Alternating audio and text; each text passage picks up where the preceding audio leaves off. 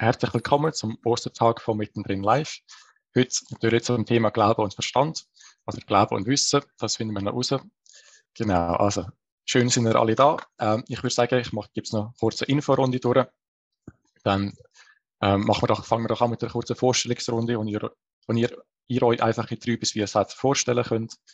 Ähm, dann würde ich einfach noch kurz einen Input geben. Also das hat sich bis jetzt bewährt, dass ich so versuche, mich kurz zu halten, fünf Minuten höchstens. Ähm, einfach so ein einen Einstieg mache in das Ganze. Genau, und dann würden wir gerade weitermachen mit der offenen Diskussion. Ähm, natürlich mit Vorrang von den jungen Leuten, aber die Eltern dürfen sich sehr, sehr gerne anmelden, wenn sie etwas zu sagen haben. Genau. Ähm, ja, dann würde ich gerade anfangen mit der Vorstellungsrunde. Also ich bin der Florian Rohweder, der Redaktor von Mittendrin Live. Das heißt, ich schaue, dass Artikel auf, unser, auf unserem Jugendportal rechtzeitig aufkommen und dass auch immer wieder etwas Neues aufkommt. Ähm, ich bin jetzt im vierten Semester vom Theologiestudium und an diversen Orten freiwillig engagiert. Vor allem eben in der Kirche. Genau, dann haben wir noch den Pascal Steck. Das ist auch ein, einer von mittendrin live vom Team, so unser IT-Experte. Und er hat auch schon sehr, sehr viel, was Theologie und Religionspädagogik und Jugendarbeit angeht, unter dem Hut. Genau, und dann würde ich jetzt gerade das Wort weitergeben an dich, Sophie. Ähm, kannst du dich vorstellen in drei bis vier Sätzen? Sehr gerne. Also ich bin Sophie Zimmermann. Ich komme von Luzern ursprünglich, studiere in Fribourg Theologie im zehnten Semester. Das ist das letzte Semester ähm, mit Veranstaltungen. Ich habe dann nur noch Masterarbeit nächstes Semester. Und ich freue mich mega, da zu sein ähm, und auch mal so etwas reinzuschnuppern. Ich habe noch nie an so einem Talk mitgemacht. Ja, dann Karim, willst du dich gerade weitermachen? Ja, gern. Also mein Name ist Kerem Adegüzel und ich bin Theologe. Koranexegese ist so mein Fachgebiet. Ich bin Teil von der Koranforschungsgruppe Istanbul, so interdisziplinärisch, also nicht nur theologische äh, Wissenschaften, sondern auch generelle Wissenschaften, ähm, interdisziplinär in der Zusammenarbeit. Ähm, bin Initiant und Mitgründer vom Verein Arachman mit Vernunft und Hingabe, jetzt Vorstandsmitglied und äh, ja, alles, was so mit dem interreligiösen Dialog zu tun hat, äh, da finde ich auch einfach äh, toll und wichtig, also auch für meinen eigenen Glauben zu erweitern. Ähm, also bin ich auch aktiv in St. Gallen, Zürich und Olten und äh, darum finde ich das äh, Format auch cool und äh, habe einfach sofort müssen Ja sagen, wo der Florin gefragt hat. Ja. So viel zu mir. Schön. Dann, Celine, willst du gerade weitermachen? Ja, gerne. Ähm, ja, hallo, ich bin Celine Driessen. Ich ähm, bin jetzt 20, arbeite gar nicht in die Richtung Theologie oder so. Ähm, bin aber eigentlich schon sehr lange damit konfrontiert durch meine Familie und alles. Bin jetzt auch im Jugendrat tätig, dort habe ich auch den Florin kennengelernt. Und der hat mich auch gefragt, ob ich gerne mitmachen würde. Ich fand ja, mega gerne. Ich finde es ein mega spannendes Thema und ich freue mich mega drauf. Schön. Ähm, würden wir gerade weitermachen. Wenn Sie sich auch noch vorstellen, Claire? Ah ja, jetzt ist, ähm, hallo, ich bin Claire, ich bin im zwölften Semester, ich bin so weit wie, wie, wie heißt sie, Zimmermann? Ich habe den Vornamen mir gerade nicht gemerkt. Entschuldigung. Ähm, wie Sophie Zimmermann, so weit bin ich auch mit dem Studium. Ich kenne Florin auch über das Studium. Und ähm, genau, ich habe sehr spannende Sache gemacht zum Thema Liturgie und Ökumene. Ich weiß nicht, ob das da angehört, aber das habe ich sehr spannend gefunden.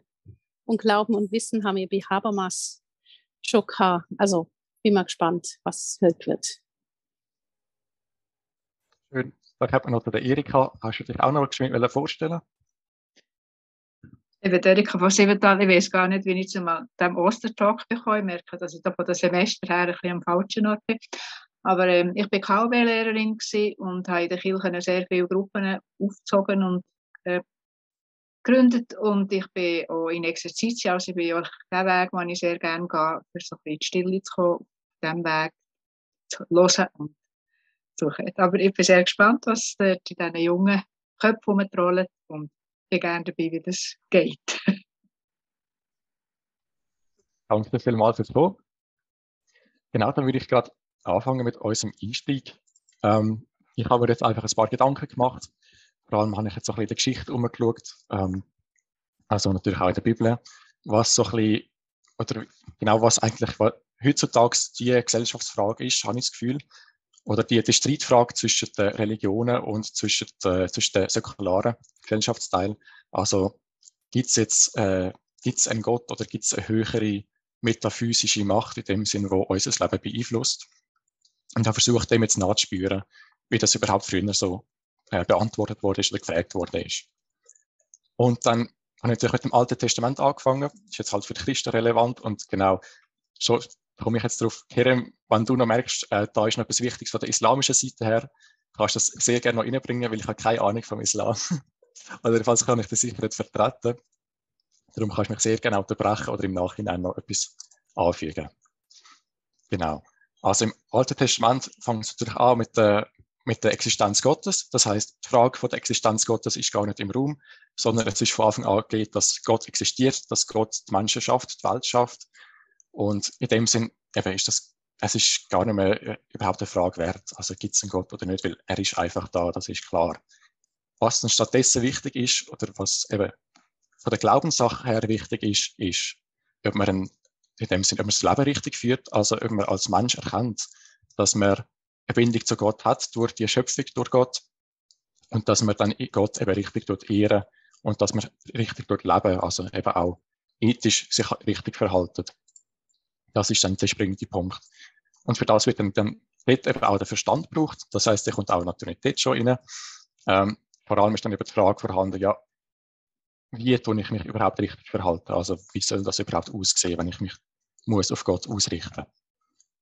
Dann kommen wir zu den Evangelien. Ähm, dort werden die alten Teile werden behalten. Also natürlich, Gott wird immer noch vorausgesetzt. Schlussendlich ist das ja, äh, ist das ja eigentlich Geschichte von Jesus unter den Juden. Also es sind nur Juden, die untereinander reden. Ähm, das heißt, Kultur bleibt in etwa gleich. Also wird Gott vorausgesetzt die richtige Lebensführung ist immer noch sehr, sehr wichtig natürlich. Aber jetzt kommt noch eine zusätzliche Komponente hinzu, nämlich eben ist Jesus der Sohn Gottes oder nicht. Und das zeigt sich dann in diversen Streitgesprächen, die dann Jesus mit, mit äh, Pharisäern hat besonders, oder zum Teil ja auch mit seinen Aposteln. Äh, ist Jesus wirklich der Sohn Gottes oder nicht? Und das zeigt sich dann, oder das sieht man dann auch der Heilsdaten, wo dann Jesus soll als Sohn Gottes. Und wir sehen es natürlich auch im Johannesevangelium, wo dann Jesus sehr lange im Monolog haltet und dann eigentlich beweisen, dass er der Sohn Gottes ist. Genau. Und dann ist dort so ein bisschen auch wieder der Verstand vorhanden, aber es ist, also besonders für mich jetzt nicht so klar, wo die jetzt überhaupt steht, der Verstand. Also ob, die, ob es darum geht, dass man muss mit dem Verstand Gott oder den Sohn Gottes erkennen oder nicht. Das habe ich jetzt keine Ahnung, da können wir noch später drüber reden. Genau. Dann geht es geschichtlich weiter. Ich springe jetzt gerade zum Mittelalter. Dort geht es eher richtig, also es sind immer noch sehr die alten Komponenten vorhanden. Das heißt, Gott wird immer noch vorausgesetzt. Jetzt neu wird Jesus Christus auch vorausgesetzt im Christentum. Ähm, was jetzt aber einfach das, Zentr also das zentrale Thema ist jetzt plötzlich nicht mehr Jesus, sondern oder ist natürlich auch noch zentral, aber ich würde sagen, das Zentrum ist eigentlich die richtige Lebensführung. Jedenfalls für den normalsterblichen Mensch. Also wie tue ich mein Leben richtig führen, dass ich nicht in die Hölle komme, ist so äh, eine sehr wichtige Komponente von dem Leben damals.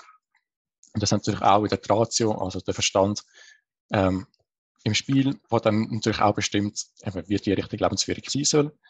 Und wir haben dann auch schon über den Thomas von Aquin, äh, wo sich Fragen stellt, wie dann Gott überhaupt ist, was Gott ist, was er für eine Form hat.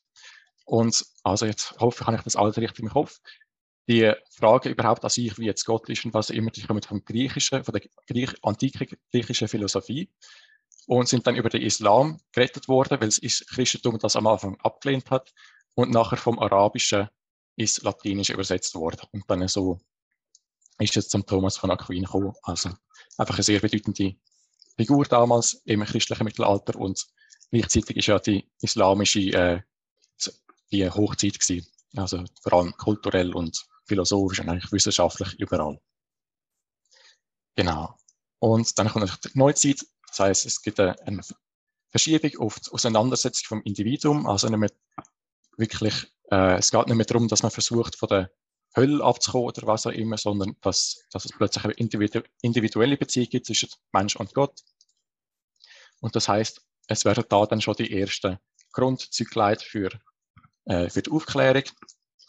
Und dort geht es natürlich weiter im 18. Jahrhundert, dass man dann eben so einen eigenen Verstand brauchen und was auch wieder mit den Revolutionen zusammenhängt. Also man hat ja dann vor allem in den USA und Frankreich ähm, die eben Revolutionen, die dann sagen, ja, oder in Frankreich, fangen wir mal an, hat es die Revolution, dass man sagt, dass man, man gibt den Menschen Freiheit vor Religion oder vor der Religion.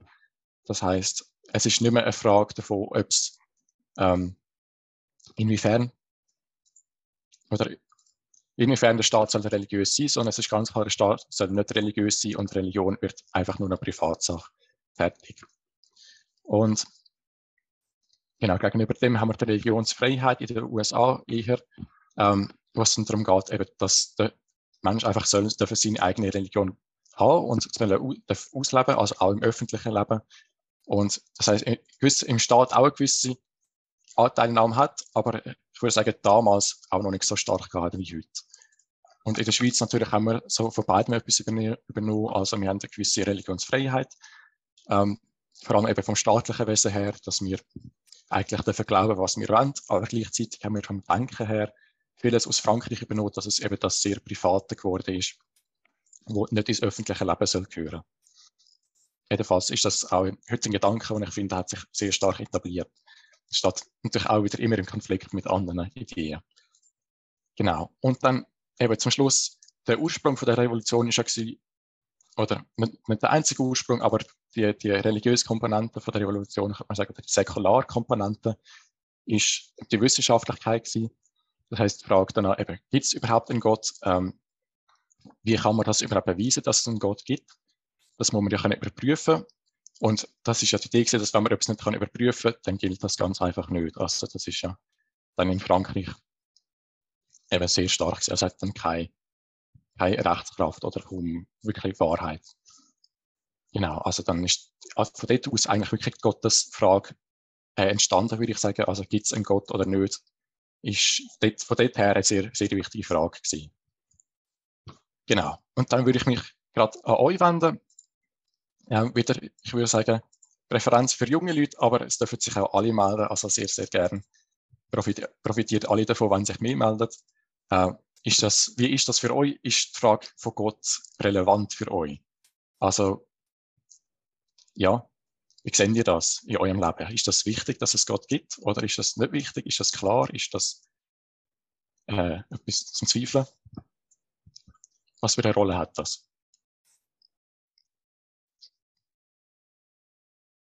eine Idee. Sonst fange ich einmal mit mir an. Geht doch auch gut. Also sage ich einmal, ähm, für mich ist es eigentlich überhaupt nicht relevant, ob es Gott gibt oder nicht. Also ich hoffe natürlich, ich glaube, dass es Gott gibt, aber ich versuche eben auch mein Leben so zu leben, wie wenn es keinen Gott gäbe. Also von dem her ist es natürlich immer wieder spannend, um darüber philosophieren, gibt es einen Gott oder gibt es ihn nicht. Ähm, ist auch immer ein schönes Gedankenspiel und äh, mentale Gymnastik in dem Sinn ja, ich, muss, ich muss auch so ein guter Mensch sein, ohne dass ich jetzt darauf hoffen muss, dass, dass ich in, in den Himmel komme oder dass ich, ähm, dass ich versuche, nicht in die Hölle zu kommen, weil das einfach so zum, zum gewissen Menschenanstand, der Mindestanstand gehört. Genau. Ähm, ich sehe das echt ziemlich ähnlich wie du. Ich glaube, ähm, im Grunde genommen könnte ich mein Leben auch komplett anders führen. Ich glaube so auch nicht an einen Gott wie er jetzt in der Bibel steht oder wie man ihn vom Religionsunterricht aus der Schule kennt, in dem Sinn, sondern für mich ist es mehr eine Art höhere Macht, eine Art etwas, wo da ist, aber nicht eine spezifische Person, nicht ein Mann, nicht einfach eine per se eine Person. Ich glaube, das ist für mich so ein bisschen das. Ich glaube auch, das Bildnis eben Himmel-Hölle kommt auch nicht aus der Anfangszeit von der katholischen, vom katholischen Glauben, sondern ist später eigentlich mehr als Staatsmittel verwendet worden, um die Leute können mit ähm, ja, mit zu erziehen eigentlich. Zu dem Zeitpunkt hat das ja eigentlich auch funktioniert, die Leute haben das geglaubt. Heute funktioniert es einfach nicht mehr so wie zu dem Zeitpunkt, weil wir viel mehr wissen. Tatsächlich ist für mich so das ethische Leben, die ethische Lebensführung so ein bisschen wie abgekoppelt von der Frage, gibt es Gott oder nicht? Weil ich finde, eine ethische Lebensführung muss zuerst einmal durch sich selber einsichtig sein und nicht darauf, ob das jetzt Gott gefällig ist oder nicht.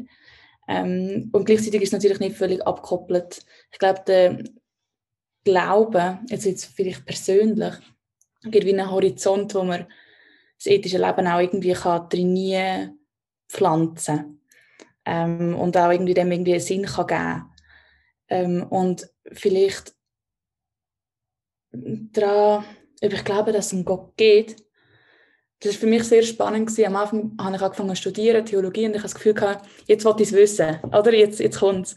Und dann in den ersten zwei Semestern bin ich so da gewesen und das Gefühl gehabt, also ich habe mich so mit dem überbeschäftigt, dass ich das, das erste Mal dann auf die Seite gestellt habe und dann einfach nur noch studiert habe und mich nicht mehr so mit, dem, mit der existenziellen Frage für mich selber auseinandergesetzt. Und dann ist es jetzt aber wieder gekommen, so Mitte Semester, mit, also Mitte Studium. Und mir ist klar, dass ich nicht kann wissen kann, ob es so etwas wie Gott gibt. Aber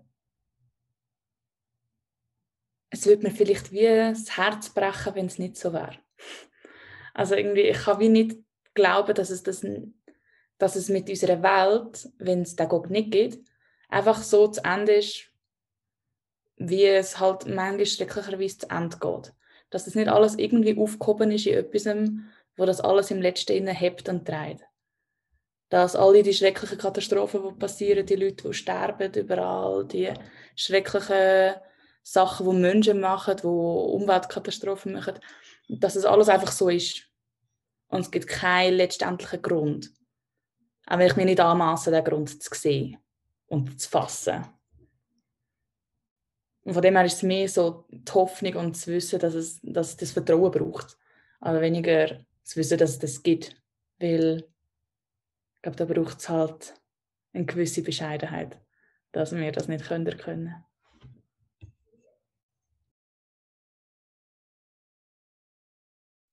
Ja, also in dem Fall, es geht eher eben so ein bisschen darum, dass der Religion eine gewisse Sicherheit gibt, oder? Also, oder dass äh, der Glaube an Gott eine gewisse Sicherheit gibt, Verankerung im Leben, oder dann auch, ähm, ja, eben, ja. Also, ich finde für mich ganz klar auch, oder? Also, es gibt mir sehr viel Sicherheit, wenn ich weiß, dass, sei es jetzt da hinten oder da oben oder da unten, irgendwo ist einer, der auch nach mir schaut und das, das Ganze das hat auch einen Sinn, oder? Das ist nicht irgendwie sinnlos. Natürlich weiß man das nicht. Gell? Also, mhm. ich, ich, ich lade gleich die anderen zum Sprachen. Aber also, ich weiß es nicht. Ich hoffe es. Mhm. Es ist irgendwie ein Vertrauensverhältnis zu etwas. Genau, aber ja. Genau. Ja, eben das ist jetzt die, die große Frage, oder was? genau. Ja, und das ist jetzt eigentlich auch wieder eben so die nächste Frage für mich, eben was, also wenn wir jetzt davor reden, was ist jetzt, ähm, wir können es eigentlich hoffen, aber irgendwie, wir können ähm, wir können es eine, also, also ähm, eben, wir, wir können es wie, also wir können etwas glauben, oder? Aber wir können es nicht wissen, hast du ja gesagt, oder? Ähm, und dann ist die Frage, ja, was ist denn überhaupt der Unterschied zwischen Glauben und Wissen? Ähm, haben ihr da Ideen? Weil ich, ich stelle mich, also für mich ist das eigentlich etwas sehr Ähnliches. Weil wenn ich sage, ich glaube, dass es Gott gibt, dann sage ich für mich, ich weiß, dass es Gott gibt. Also für mich ist ganz klar, es gibt Gott. Das ist für mich Wissen. Ähm, und jetzt ist mir halt eingefallen, ja, vielleicht muss man ja differenzieren zwischen zwei Begriffen, als Wissensbegriff. Ähm, zum einen hat man vielleicht das ähm, ein überprüfbares Wissen oder ein, ja, halt ein säkulares Wissen, wenn man will. Und zum anderen ein äh, religiöses Wissen. Also, oder einfach, einfach ein anderes Wissen, etwas, was man einfach weiß. Und das andere, was kann überprüft werden. Wie sehen wir das? Ähm, ich finde das sehr schön, was ihr alle vorher gesagt habt.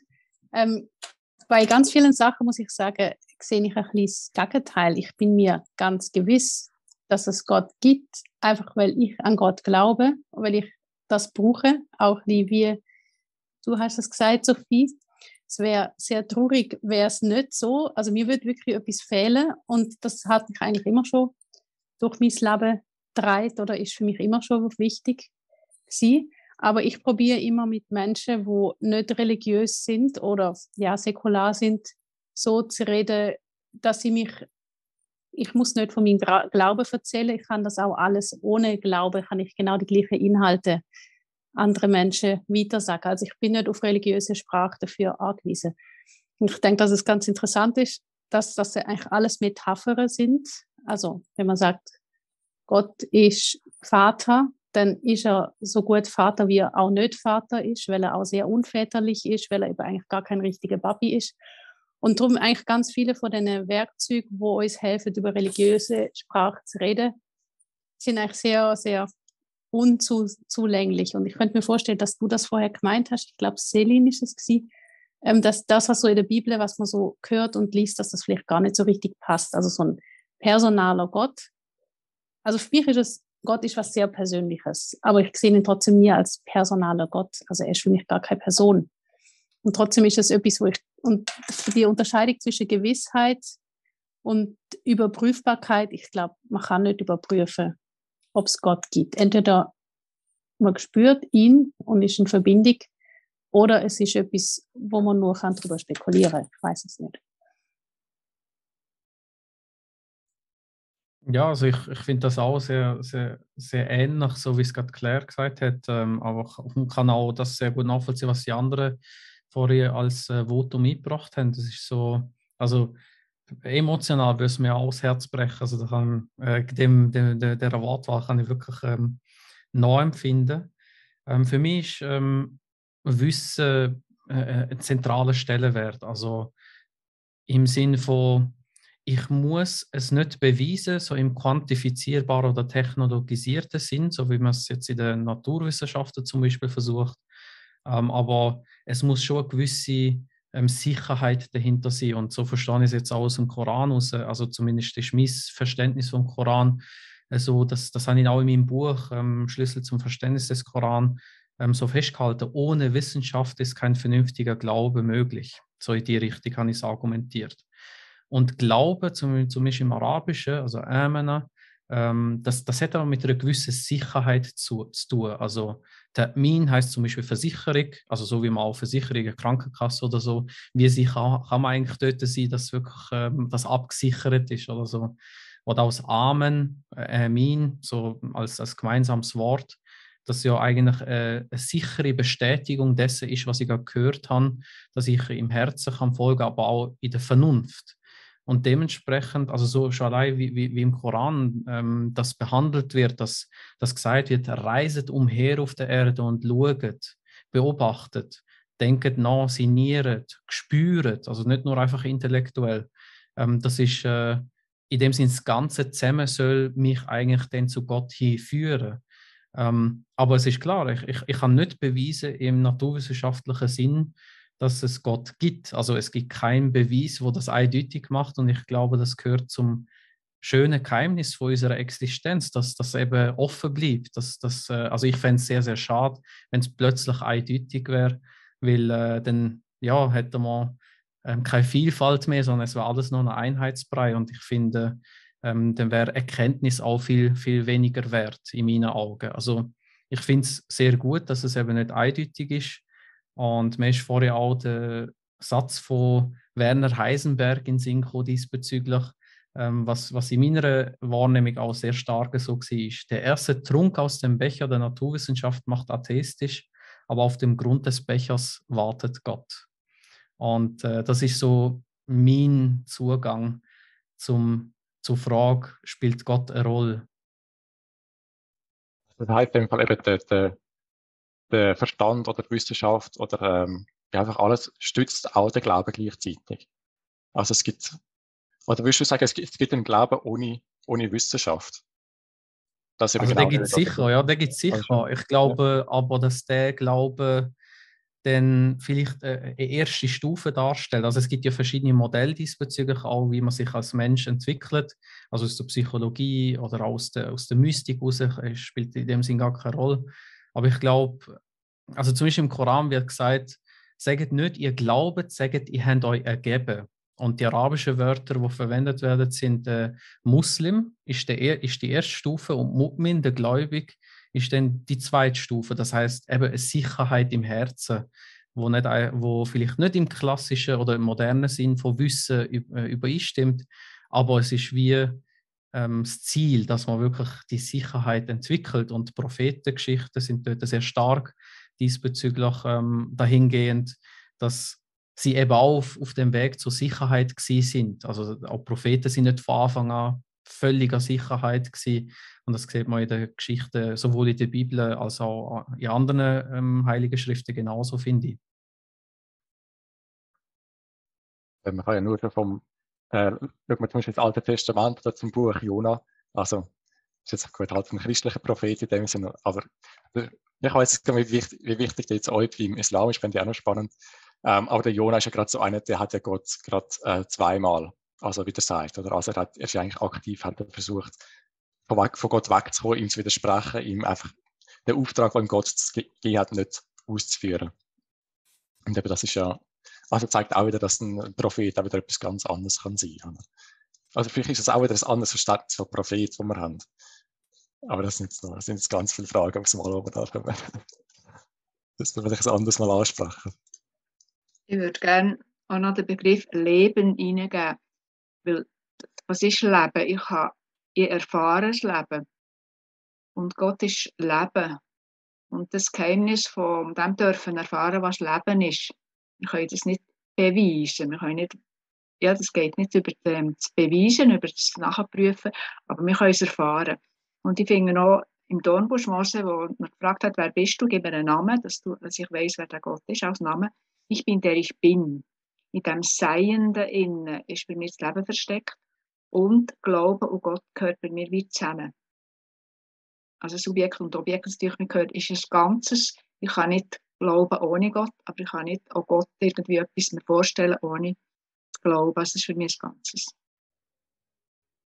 Ich würde da gerne widersprechen. Und zwar glaube ich, dass Glauben nicht per se muss auf eine Religion bezogen sein, sondern für mich kann Glauben genauso sein, ob es noch weiteres Leben gibt im Universum. Für mich kann Glauben auch Hoffnung an sich selber sein und muss in meiner Sicht nicht verbunden sein mit irgendeiner Art von Religion. Also sei es jetzt der Islam oder sei es der Judentum oder sei es der, sei der katholische Glaube. Ich glaube, das ist auch für mich etwas, was ich mega differenziere, weil ich doch auch sehr viele Kollegen habe, die gar nicht mit Religion anfangen können ich glaube, wir kommen natürlich einen gewissen Anteil so oder so mit über. Ich meine, wir, wir wachsen mit dem auf. Gewisse Sachen werden uns schon von klein auf so beigebracht. Und natürlich, es hat immer einen gewissen Einfluss, was die Religion eigentlich in der Vergangenheit schon gemacht hat, auf das, was wir jetzt eigentlich leben. Und vielleicht auch unser, moralisch, unser moralisches Denken. Aber Glauben muss nicht per se auf eine höhere Macht zurückzugreifen sein. Heißt, ähm, eben, wenn ich jetzt zum Beispiel sage, ja, ich glaube an dich oder ich glaube an mich selber, oder dann heißt es wie so vielleicht vertraue mir, vertraue dir, was auch immer. Ähm, ja, und das ist dann, ist das etwas, ja, ist das etwas anderes, würdest du sagen, in dem Fall? Also ich meine, das Glauben ist das, was du meinst, oder? Das, oder meinst du nochmal ein anderes Glauben? Ich glaube einfach, dass, ich meine nur schon, wenn man jetzt ähm, zum Buddhismus mal würdet, also hineinschauen. Also eben, ich bin keine Theologin, ich sage jetzt einfach das, was ich von mir aus weiß. Aber wenn ich jetzt gerade mal so in Buddhismus hineinschaue, wo eigentlich gänzlich wenig mit unserem Kulturbild eigentlich zu tun hat, wo komplett andere Götter hat, wo einen anderen Aufbau hat von dem, wo auch einen anderen ähm, Standort hat, wo es entstanden ist, meine, wie ist das zu Europa gewesen? Das ist ganz anders passiert. Und das ist ja auch eine ganz andere Art von Glauben. Und ich glaube nicht nur, weil man zu einer Religion gehört, dass man dann nicht mehr glaubensfähig ist. Also Glauben ist wie auf die eine Art schon auch etwas Kleines anderes, wenn man sagt, ja, ich glaube an mich selber, weil dann hat es ja nichts mehr mit dem Gemeinsamkeitsgefühl zu tun. Aber irgendwo durch finde ich einfach, jeder Mensch glaubt auf eine gewisse Art und Weise. Die Frage ist einfach, wie und was. Und für jede Person ist das eigen definiert. Das heißt eben auch, dass es genau für jeden Einzelnen darf anders sein. Aber man kann es nicht auf etwas definieren. Wenn ich das jetzt so einigermaßen zusammenfassen Genau, also ich glaube, das, was du sagst, das kenne ich oft von Menschen, die nicht religiös aufgewachsen sind. Also ob sie gar nicht getauft sind oder die Eltern sich bewusst entschieden haben, dass das Kind das selber entscheiden. Oder ob das so ist, dass sie zum Beispiel in der DDR, ehemalige DDR aufgewachsen sind. Und das sind auch Menschen, die eigentlich mit Religion ganz wenig zu tun haben. Und die haben trotzdem eine Art von, ich sage es mal Spiritualität oder eine Art von Suche oder eine Art von, ja, Glaube. Ich glaube, das ist schon das, was du meinst. Und es ist sehr spannend. Also ich habe eben sehr gern immer so solche Gespräche auch geführt, weil ich das sehr spannend finde, was ist es denn, was die Menschen empfindet? Ist das nicht eigentlich irgendwo im Grund auch das Gleiche wie das? Also ich bin sehr überzeugt, dass ein Buddhist eigentlich nicht eine andere Religion hat. Also jetzt nur um ein Beispiel zu sagen, weil ich mein Vater Buddhist ist. Und ähm, irgendwie ist es, ich denke, es hat etwas, wo wie durchgeht durch ganz viele Art von Religiositäten, ohne jetzt alles in einen Topf zu werfen. Aber irgendwo ist etwas, wo ich das Gefühl habe, vielleicht zeigt sich wenn es Gott gibt, vielleicht zeigt sich das Göttliche oder das, was uns alle übersteigt, in ganz verschiedenen Formen. Und wir können es eh nicht benennen, weil unsere Sprache reicht nicht, unsere Bilder reichen nicht und jede Kultur macht es in ihrer Kulturation so und hat eine Tradition entwickelt, das zu verstehen oder das zu danken. Aber ich bin, ich weiß, mag mich erinnern, ich bin 13 und ich bin in einer orthodoxen Kirche und dann habe ich irgendwie einfach angefangen zu beten und dann habe ich einen Moment mich gefragt, bete ich jetzt überhaupt zum richtigen Gott? Und dann habe ich irgendwie so in mich hineingespürt und habe ganz fest gespürt, das ist der gleiche. Also es ist wirklich der gleiche. Und das ist, glaube ich, ich meine, das ist ja jetzt auch sehr ähnlich, sehr anchristliche, aber ich denke, das, das könnte ich mir auch vorstellen, dass das einem so könnte gehen, wenn man in andere Religionen einfach mal sich so überlegt, was, was ist denn das, der kleinste gemeinsam? Es gibt sicher eine Gemeinsamkeit, wo so ein bisschen durchgeht. Ja, zu dem Thema ähm, fällt mir jetzt gerade auch Dietrich Bonhoeffer in den Sinn, so, wo dafür plädiert hat, soweit ich das verstanden habe, für eine gottlose Rede über Gott. Also das, äh, ich denke auch, da gibt es etwas Universelles, wo durch sehr viele Religionen, wenn nicht alle, ähm, eben sich äh, durch, durchzeichnen. Und ich glaube, dass die Menschen denn durch ihre Kultur, durch ihre Art, so wie wir Menschen halt sind, das einverleiben und am liebsten nur noch für sich haben, die, so die, die bestimmte spezifische Version von der Religion. Und, äh, aber wie ich jetzt äh, generell auch mit äh, VertreterInnen von anderen Religionen zu tun habe, habe ich immer gespürt, da gibt es äh, Gemeinsamkeit, natürlich auch Unterschied und, und die Gemeinsamkeiten, die sind so tief, also die, die, die sind so, ähm, ähm, wie, wie soll ich sagen, so im Viszeralen sozusagen, so, so, so tief im Einverleibten, dass, dass ich dort äh, sehr oft das Gefühl habe, wir reden vom Gleichen, ohne die gleichen Wörter zu brauchen. Und das ist etwas, was ich sehr schön finde und sehr verbindend und äh, dem, dem kann ich sehr viel abgewinnen. Und das ist dann die Herausforderung für mich aber auch. Wie redet mir denn eben über Gott und was ist eine gottlose Rede über Gott denn? Also, ohne dass man ins Oberflächliche oder ist, äh, ist ähm, sozusagen um jeden Preis Harmonie wollen, ähm, dann einfach nur noch reden, so, um uns gegenseitig äh, zu, zu beweihräuchern, ähm, stattdessen nicht in einen richtigen Dialog kommen, so im Sinne von, wie können wir uns gegenseitig eben helfen ähm, und äh, beistehen. Also das, das finde ich sehr, sehr aktuelle und wichtige Herausforderung, eben vor allem auch in Bezug auf eben weil viele Menschen mit Religionen nicht mehr anfangen können. Also auch in meinem Umfeld, auch bei Musliminnen ist es sehr ähnlich. Also die, die Moscheegängerinnen, die sind im Rückschwund, ganz klar. Und äh, das, das ist kein Zufall und vielleicht auch etwas Gutes sogar. Also ich will es jetzt nicht äh, schlecht darstellen. Vielleicht fordert uns das heraus, eine neue Sprache zu entwickeln, ähm, vielleicht so im Sinne Dietrich Bonhoeffers, vielleicht im, in einem ganz anderen Sinn. Also ich finde das spannend und uh, und äh, aufregend zugleich. Ja. Ich finde es mega schön, dass du ihn ansprichst. Ich finde es auch mega cool, er hat ja auch mit dem Gandhi mega viel zu tun gehabt. Die auch mit ihm Kontakt aufgenommen. Von dort her ist dann auch wieder so die Verbindung zu den verschiedenen Religionen, das, was Claire gesagt hat. Ähm, wo dann gleich die Verbindung zwischen den verschiedenen dann wieder zusammenkommen. Ja, ich will noch mal eine Frage von Florin aufgreifen. Ähm, es ist ja eigentlich um Glauben und Wissen gegangen. Und wir sind ein bisschen dort ob es Gewissheit, ob es Hoffnung ist oder ob es eine Überprüfbarkeit sein muss. Und für diejenigen, die Theologie studiert haben, die kennen so nützliche Gottesbeweise, Entschuldigung. Ähm, in der Geschichte, wo ich mich immer gefragt habe, kann man Gott mit Logik nachweisen oder kommt man gar nicht hinter das Geheimnis Gottes, wenn man probiert, mit Logik das zu machen? Und eben als Gegenbeispiel gibt es ja der berühmte Satz, äh, Credo quia absurdum es, es. Ich glaube, das ist Justine Märtyrer. Der hat gesagt, ich glaube an Gott, eben weil es absurd ist. Also weil man es eigentlich nicht richtig kann begreifen. Das ist ehrlich gesagt, ich muss sagen, das, was mich an der Theologie so flasht oder so, warum ich Theologie so attraktiv finde, ich habe mich zuerst mit Kunst befasst, Nachher habe ich mich mit Theologie befasst. Jetzt bin ich gerade, tummel ich mich gerade in der Musik und ich spüre überall das Gleiche. Es gibt so etwas Unsagbares, wo man nicht in Worte kann fassen, wo aber sehr, ich sage jetzt, gummig und ungreifbar ist und trotzdem ist es da. Und vielleicht ist es genau das. Und das ist eigentlich auch spannend, dafür neue Wörter zu finden, neue Metaphern zu finden oder irgendwie wie eine neue Art von Dialog zu führen, ohne immer auf das zu verweisen, was immer schon gesagt worden ist. Noch ein kleiner Einwurf, weil ich auch Mathe studiert habe es gibt kein, äh, zumindest auch der Gottesbeweis von Gödel, der wird ja auch sehr gern zitiert, ähm, aber der hat in sich auch, ähm, er kann kritisiert werden.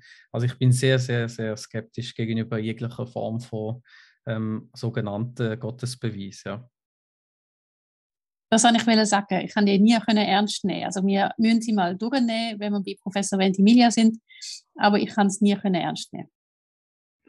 Und gleichzeitig ist es ja mega cool, so das Anliegen gesehen, dass die Leute gesagt haben, hey, das müssen wir können beweisen und wir müssen das können zeigen. Und auch das, ähm, was du vorher gesagt hast, mit dem, ähm, dass es muss wissenschaftlich sein, dass wir halt, ähm, dass das zentral ist von einem verantworteten Glauben, dass er eben wirklich wissenschaftlich ähm, ja, durchdacht ist ich glaube, das ist für mich auch etwas ganz Zentrales. Und dort verstehe ich die logischen Beweise.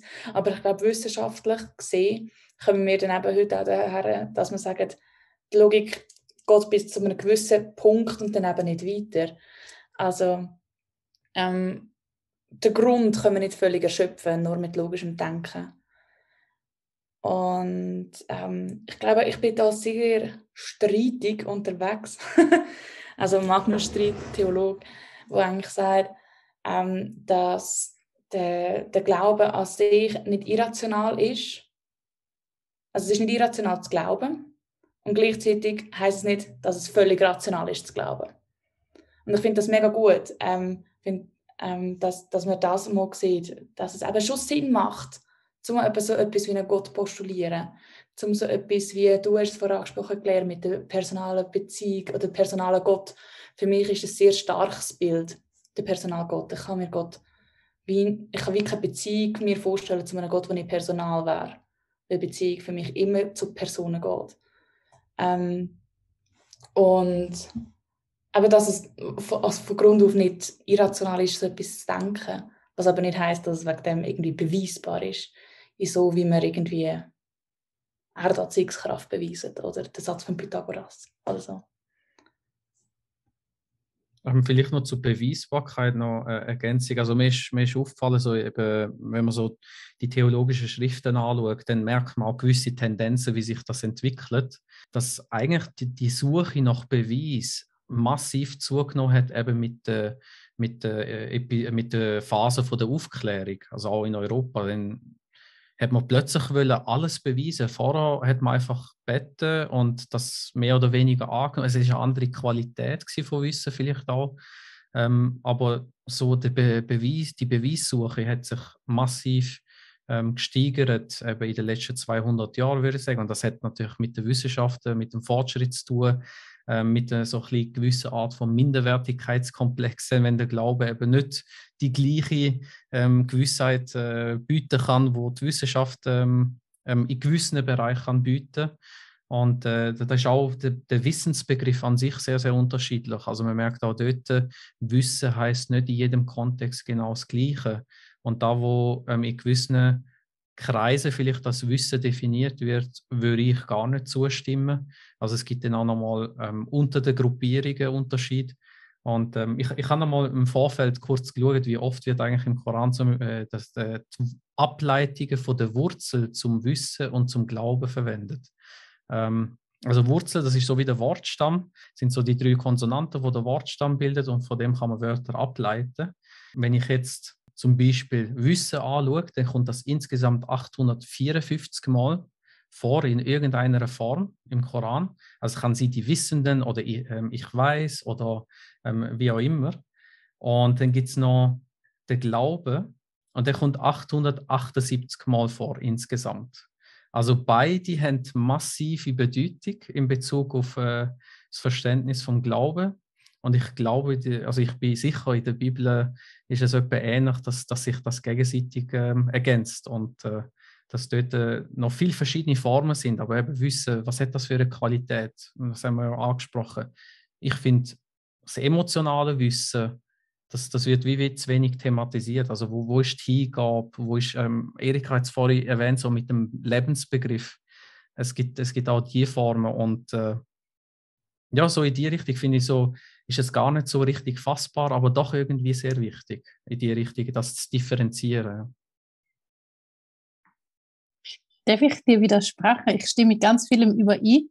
Aber du hast gesagt, dass äh, so mit der Aufklärung angefangen, wo man unter Druck ist von der Erklärung, weil man quasi auch hat probiert, so wissenschaftlich zu sein im theologischen Denken wie die Naturwissenschaften. Das ist sicher richtig.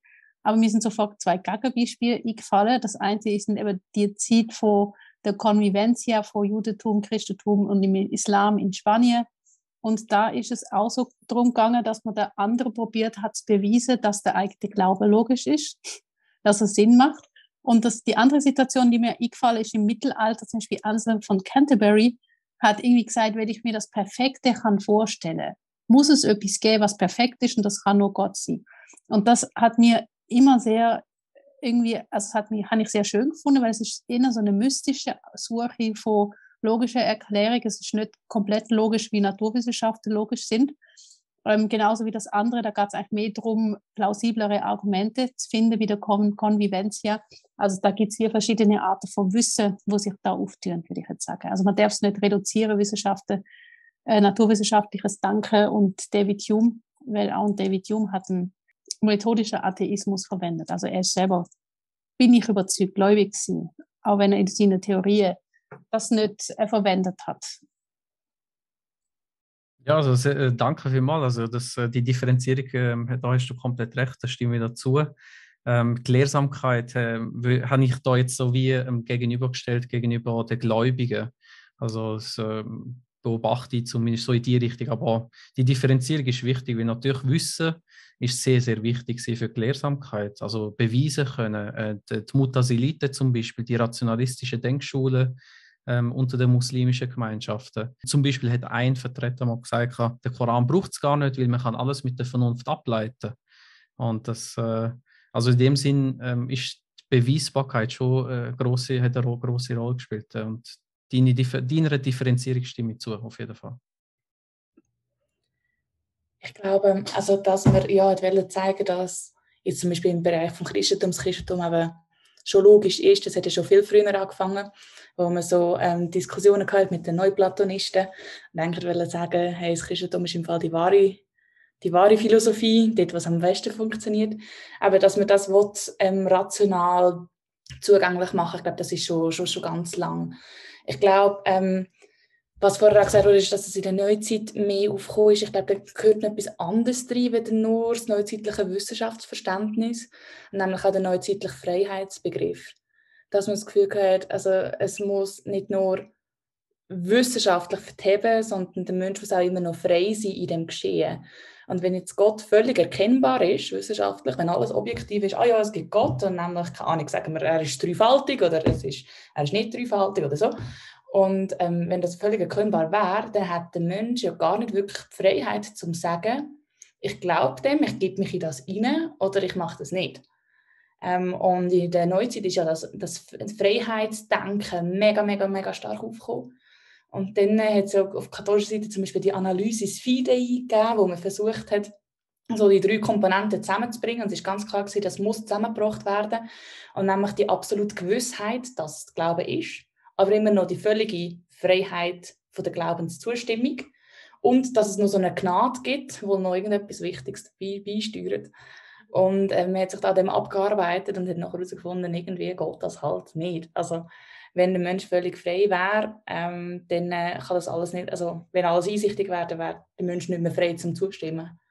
Und wie ist denn das mit dieser Gnade, die der Mensch irgendwie soll? Ich glaube, das ist ein, ein, zweiter Punkt, warum das, das in der Neuzeit noch einmal so wissenschaftlich aufgekommen ist, dass man das so diskutiert hat.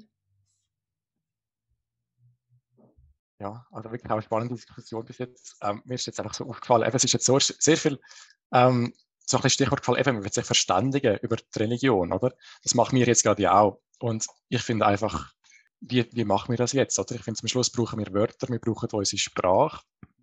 Ja, und ich finde, die, die, also die Sprache ist die, ich weiß nicht, zum Schluss können wir uns ja eben nur, finde ich, über, über, äh, über die Sprache verständigen, über das rationale Element. Oder was würdet ihr sagen? Ich meine, ich finde es jetzt unheimlich schwierig, um jetzt wirklich ein religiöses Erlebnis irgendjemandem äh, zu erzählen oder jetzt euch zu beschreiben. Also eben, oder irgendwie euch klar zu machen, dass, dass, es, dass ich das erlebt habe, wie das war, ist, ohne die Sprache zu brauchen. Oder ich muss irgendwie einen Vergleich irgendwo etwas haben in dem Sinn. Mhm.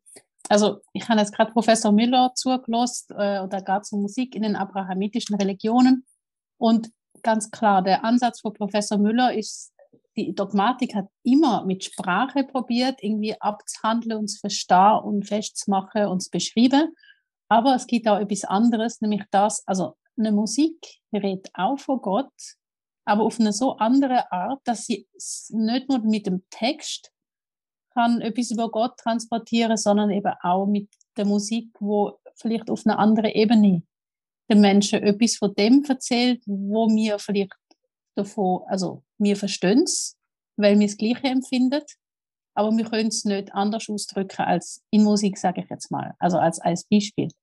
Und in der Kunst ist es halt ein bisschen schwieriger, finde ich, weil man muss viel wissen, um die ganzen Gemälde im Mittelalter und so weiter verstehen zu können, wo religiös sind.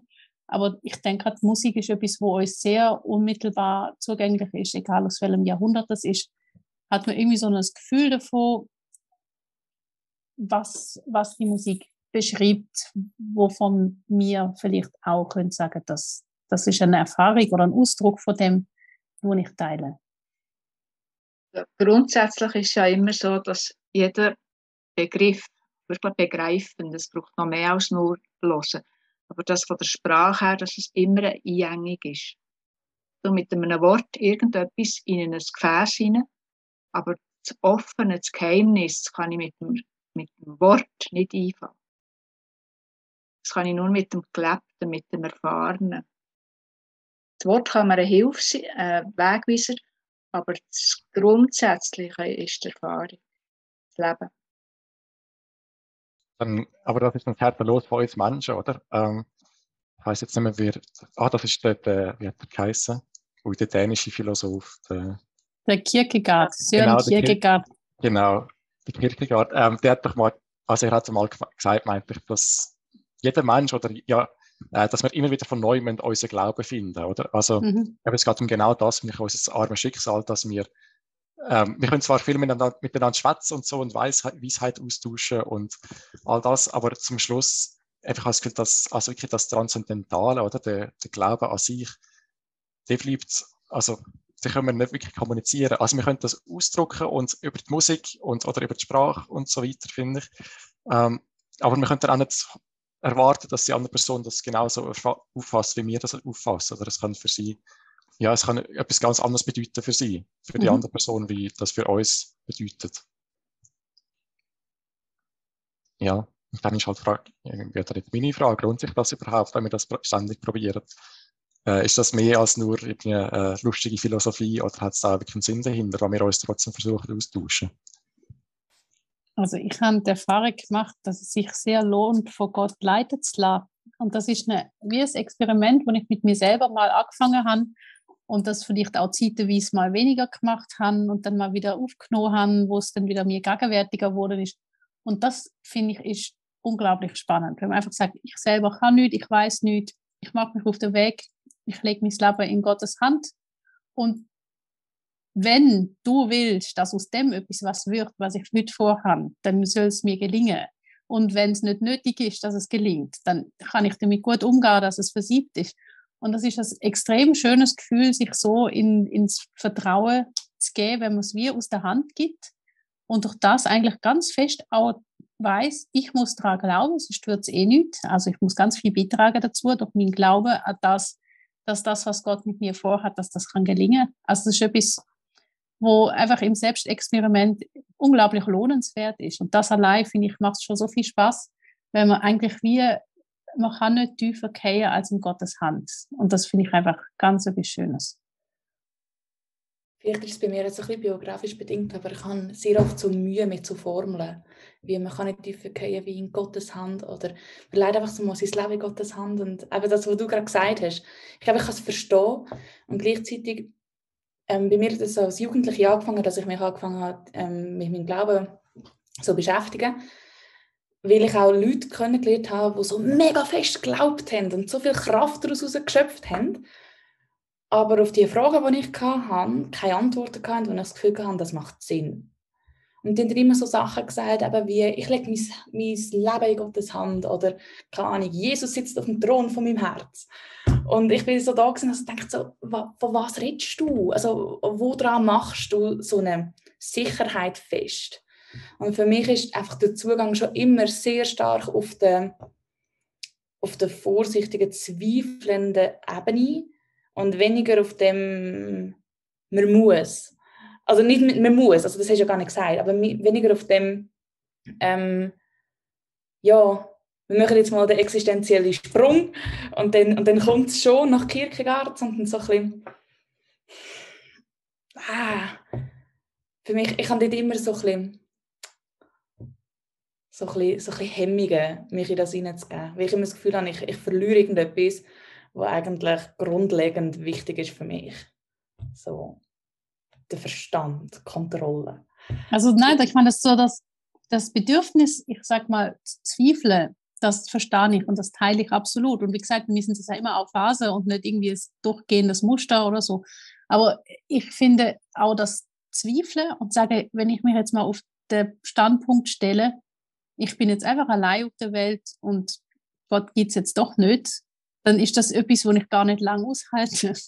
Also ich kann damit gar nicht lang umgehen. Und ich meine, ich habe ja auch Freunde, die atheistisch sind und ich merke, es macht mir im Herzen weh, wenn sie redet ohne dass ich, ich weiß, sie werden mich nicht verletzen und sie sagen, ich meine, sie schätzen mich, aber es ist wie etwas, wo ich gar nicht richtig kann aushalten, weil ich einfach die starke Liebe schon lange entwickelt habe und das einfach eine ganz tiefe Verbundenheit ist. Und ähm, ich meine, die Zweifel, also klar, wenn irgendwie schlimme Sachen passieren und wirklich denkt, das hätte ich jetzt nie gedacht, dass das passiert. Oder ich meine, es gibt Sachen, wo einem so können herausfordern im, im Leben, wo man dann wirklich irgendwie vielleicht drei Runden braucht, bis man wieder irgendwie auf dem geraden Weg steht und merkt, ah, das hat gar nicht die Bedeutung gehabt.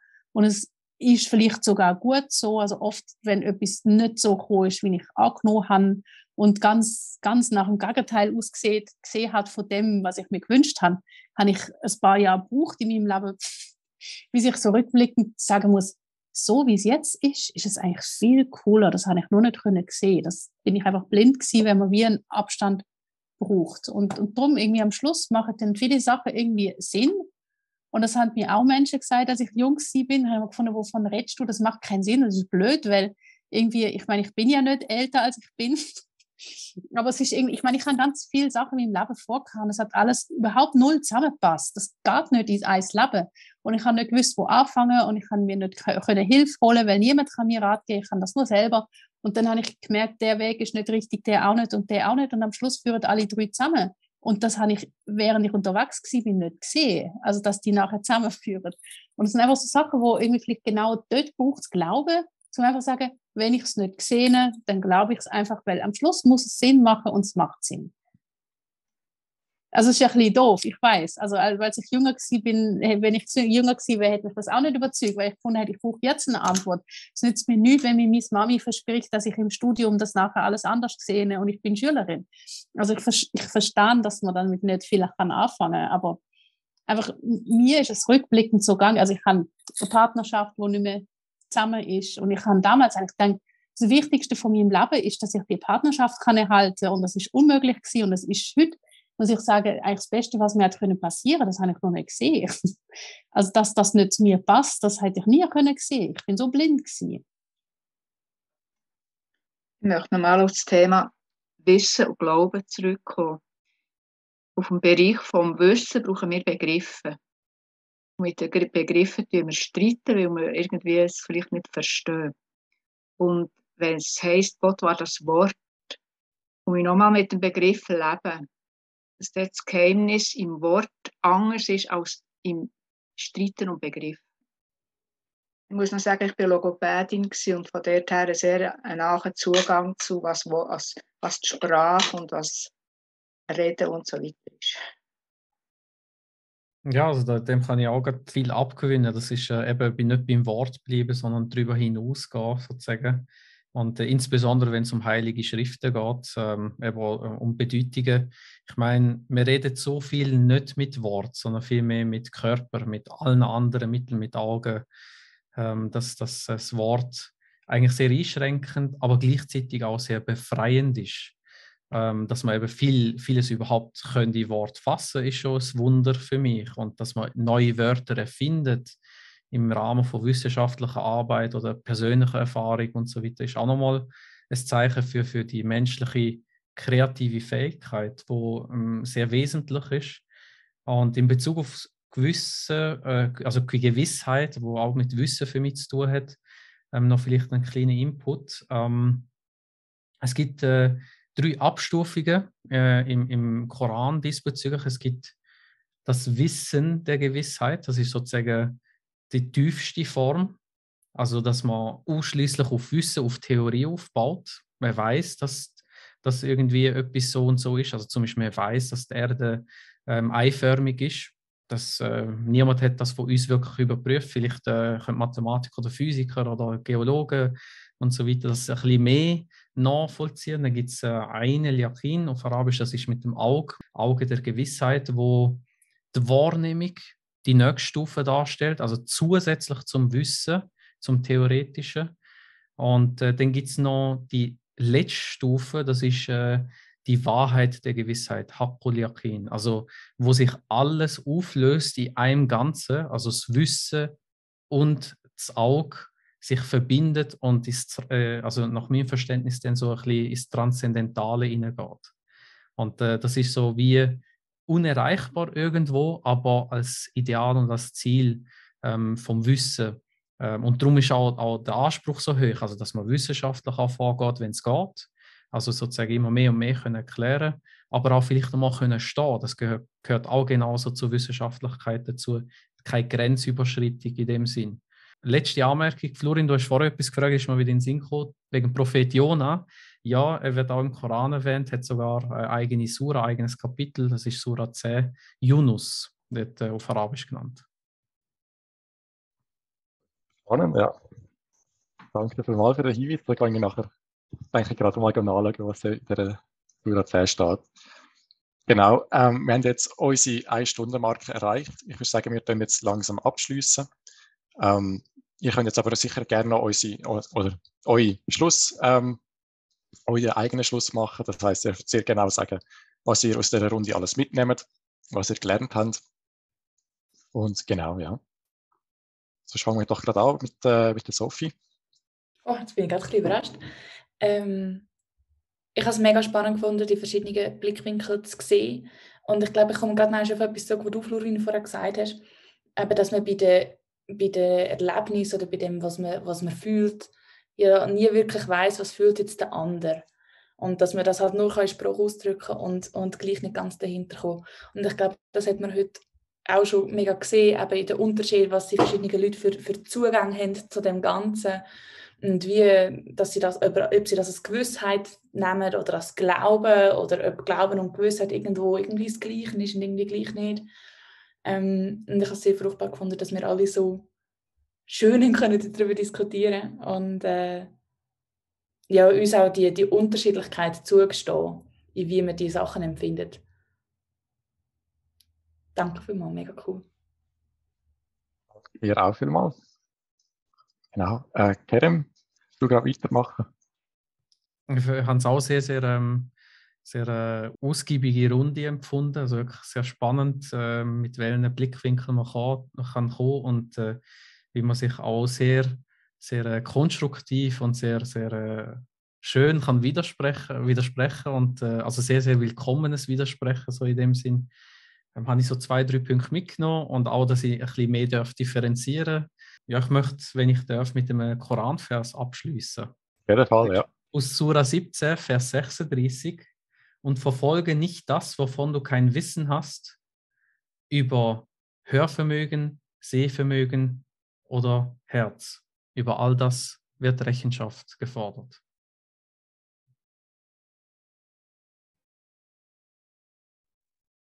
Ja. Jetzt würde ich eigentlich sehr gerne noch eine Stille einführen, damit man das kann verarbeiten kann. Ähm, ich denke, die, die sich das nachher noch anlassen, können sehr gerne nochmal, können zurückspulen. Und sonst müssen wir das halt einfach im Nachhinein, wenn die Seite geschlossen ist, nochmal verarbeiten. danke dafür mal. Gut, dann Selin, würdest du gerade weitermachen? Ich danke euch ganz herzlich. Ich es mega cool gefunden, mit euch können zu diskutieren, können zuzuhören. So als Nicht-Theologin unter Theologen finde ich immer sehr spannend mal de, de, die Seite auch noch zu hören, mal ein mehr noch zu erfahren, als das, was man halt einfach auch mitbekommt. Ähm, ich finde es aber mega schön, dass wir eigentlich im Grunde genommen einen ähnlichen Grundstein haben. Ähm, und dass wir gegenseitig können voneinander lernen, finde ich, find ich sehr cool. Schön gewesen. Danke vielmals für äh, eure ähm, spannende Wort. ja, danke gleichfalls. Dann äh, Erika, willst du gerade weitermachen? Merci vielmals, dass ich als ein älteres Semester dabei sein Mir ist vorgekommen, wie man ein Blatt Papier hat oder ein weißes Blatt, das ein Blatt ist, aber man sieht noch nicht drauf. Jeder hat mit seinen Farben und mit seinen Formen und Wort vielleicht sogar äh, sich können geben. Ja, ja, doch, ich finde, das, das ist eben ein Wissen, das schon vorhanden war und das hat sich jetzt nur müssen zeigen oder? Ähm, Claire, willst du gerade weitermachen?